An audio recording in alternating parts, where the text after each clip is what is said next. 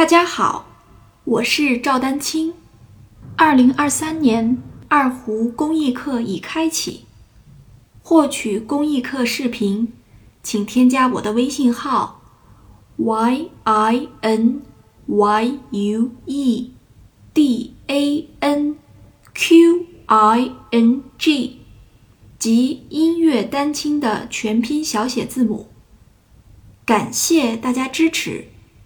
呃，如何背谱和克服遗忘？如何背谱这件事情呢？嗯，其实我个人其实还算是比较有发言权，因为我的这个我都是背谱的。我上课就是所有现在大家能看到的课程，我都是背谱子拉的啊，就是所有的曲子。业余爱好者的角度来说，我觉得不用专门去背谱子。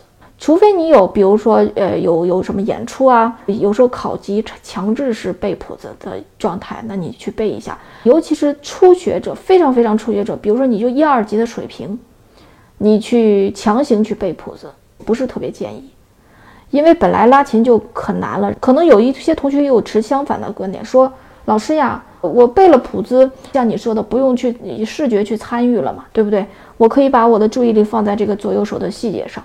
哎，这个倒倒还是一个，呃，我觉得算是比较准确的说法吧。但这个就是因人而异。背谱子这件事情呢，呃，它的确是有一些好处啊。我刚才说的建议呢，只是希望不要给很多初学者有太大的压力。